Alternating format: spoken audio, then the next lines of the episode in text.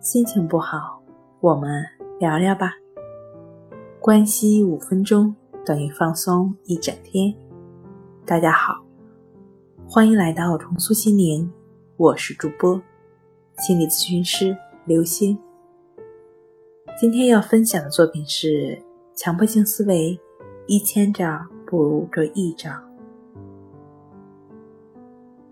多位学者曾经提到，三大家庭因素影响儿童强迫症。第一，儿童在家庭中发展的人际信念以及对负性结果的责任感；第二，高度焦虑或担忧的家庭环境形成孩子对威胁的敏感知觉；第三，影响儿童个性形成的社会、学校和教会等。对道德规范、责任感态度。看到这儿，是不是觉得强迫症的触角很可怕呢？一想到波及到祖国未来的花朵，就不由得打了个冷颤。入侵性想法无处不在，但直到二十世纪七十年代，才有人注意到它的存在。今天我们从三个方面来谈一谈强迫性思维。第一。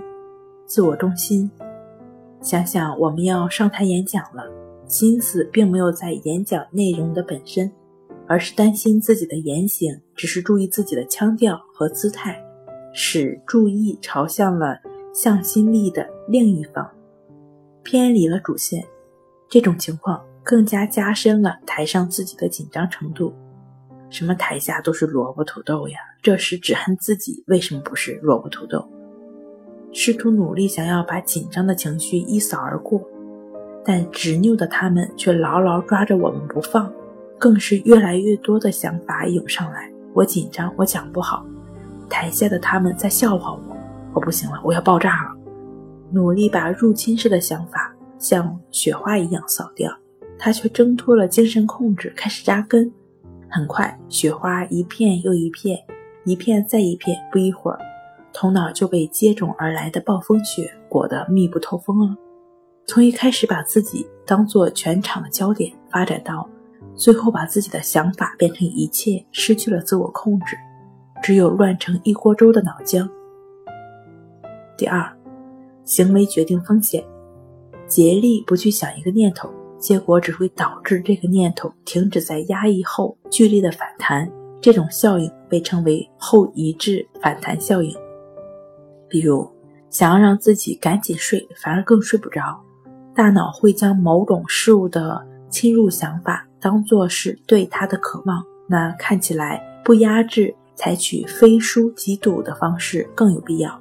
因此，就有了执行强迫思维命令的强迫行为。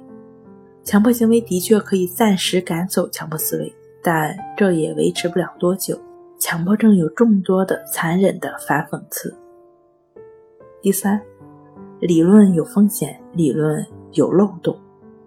强迫性思维如果任它翻腾，只能深陷其中；立即行动更是引火烧身。那要如何应对强迫性思维呢？其实，当你一想着如何对抗的时候，对抗意味着消灭，把它搞掉。于是就衍生出了，就像上面提到的，打压和执行命令。打压它有后遗质反弹效应等着你，顺着它呢，就会有更强烈的强迫症痛苦围着你。那如何去做呢？就做自己。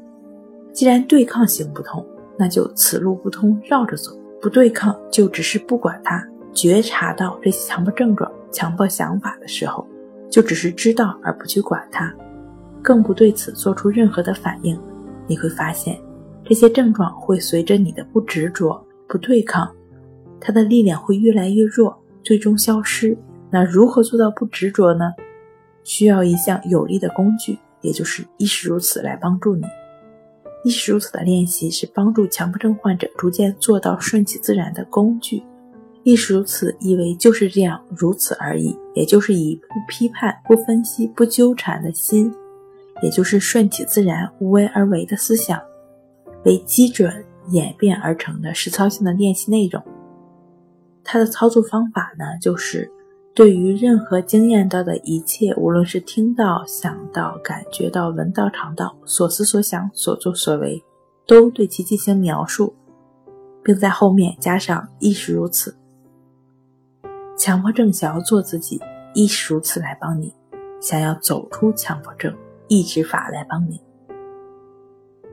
好了，今天跟您分享到这儿，欢迎关注我们的微信公众账号“重塑心灵心理康复中心”。